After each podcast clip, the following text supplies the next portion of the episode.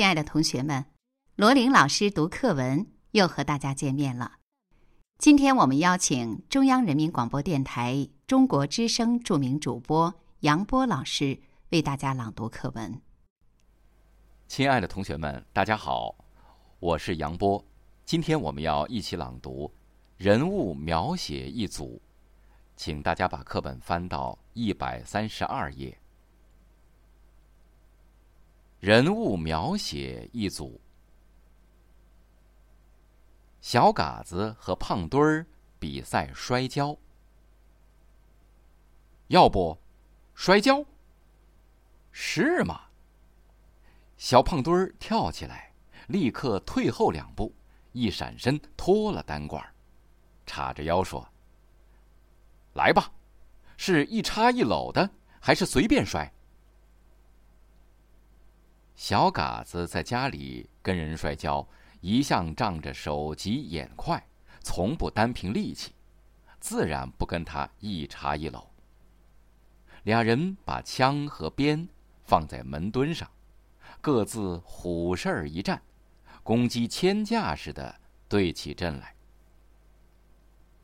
起初，小嘎子精神抖擞，欺负对手傻大黑粗，动转不灵。围着他猴似的蹦来蹦去，总想使巧招下冷绊子，仿佛很占了上风。可是小胖墩儿也是个摔跤的惯手，塌着腰，合了裆，鼓着眼珠子，不露一点破绽。两个人走马灯似的转了三四圈，终于三抓两挠，揪在了一起。这一来。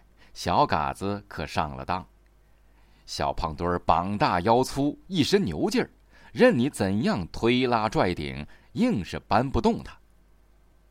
小嘎子已有些沉不住气，刚想用脚腕子去勾他的腿，不料反给他把脚别住了。胖墩儿趁势往旁侧里一推，咕咚一声，小嘎子摔了个仰面朝天。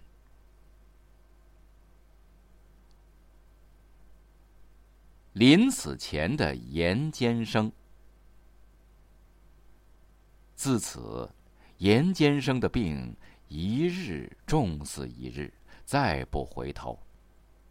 诸亲六眷都来问候，五个侄子穿梭的过来陪郎中弄药。到中秋以后，一家都不下药了。把管庄的家人都从乡里叫了上来。病重的一连三天不能说话。晚间挤了一屋的人，桌上点着一盏灯。严监生喉咙里痰响得一进一出，一声不倒一声的，总不得断气，还把手从被单里拿出来，伸着两个指头。大侄子走上前来问道：“二叔，你莫不是还有两个亲人不曾见面？”他就把头摇了两三摇。二侄子走上前来问道：“二叔，莫不是还有两笔银子在那里不曾吩咐明白？”他把两眼睁得滴溜圆。把头又狠狠摇了几摇，越发直得紧了。奶妈抱着鸽子插口道：“老爷想是因两位舅爷不在跟前，故此纪念。”他听了这话，把眼闭着摇头，那手只是指着不动。赵氏慌忙开开眼泪，走近上前道。爷，别人都说的不相干，只有我能知道你的意思。你是为那灯盏里点的是两斤灯草，不放心，恐费了油。我如今挑掉一斤就是了。说罢，忙走去挑掉一斤。众人看严监生时，点一点头，把手垂下，登时。就没了气。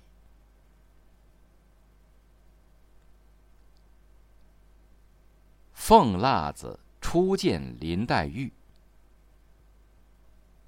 一语未了只听后院中有人笑声说我来迟了不曾迎接远客。黛玉呐喊道这些人个个皆脸生屏气，恭肃严整如此，这来者系谁？这样放诞无礼？”心下想时，只见一群媳妇丫鬟围拥着一个人从后房门进来。这个人打扮与众姑娘不同，彩绣辉煌，恍若神妃仙子，头上戴着金丝八宝攒珠髻，挽着朝阳五凤挂珠钗，项下戴着赤金盘螭璎珞圈，裙边。系着豆绿宫绦双鱼比目玫瑰佩，身上穿着缕金百蝶穿花大红洋缎窄裉袄，外罩五彩缂丝石青银鼠褂，下罩翡翠撒花洋绉裙。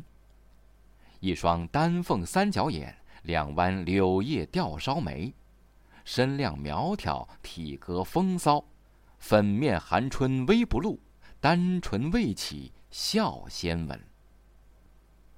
黛玉连忙起身接见，贾母笑道：“你不认得他，他是我们这里有名的一个泼皮破落户，南省俗谓做辣子，你只叫他凤辣子就是了。”这西凤携着黛玉的手，上下细细的打量了一回，便仍送至贾母身边坐下。因笑道：“天下真有这样标致的人物，我今儿才算见了。况且这通身的气派，竟不像老祖宗的外孙女儿，竟是个嫡亲的孙女儿。怨不得老祖宗天天口头心头一时不忘。只可怜我这妹妹这样命苦，怎么姑妈偏就去世了？”说着，便用帕拭泪。贾母笑道：“我才好了，你倒来招我。你妹妹远路才来，身子又弱，也才劝住了。快再休提前话。”这熙凤听了，忙转悲为喜道：“正是呢，我一见了妹妹，一心都在她身上了，又是喜欢，又是伤心，竟忘记了老祖宗。该打，该打。”又忙携黛玉之手，问：“妹妹几岁了？可也上过学？现吃什么药？在这里不要想家，要什么吃的，什么玩的，只管告诉我。丫头、老婆们不好了，也只管告诉我。”好了，亲爱的同学们，今天的罗琳老师读课文就到这里，我们下次再见。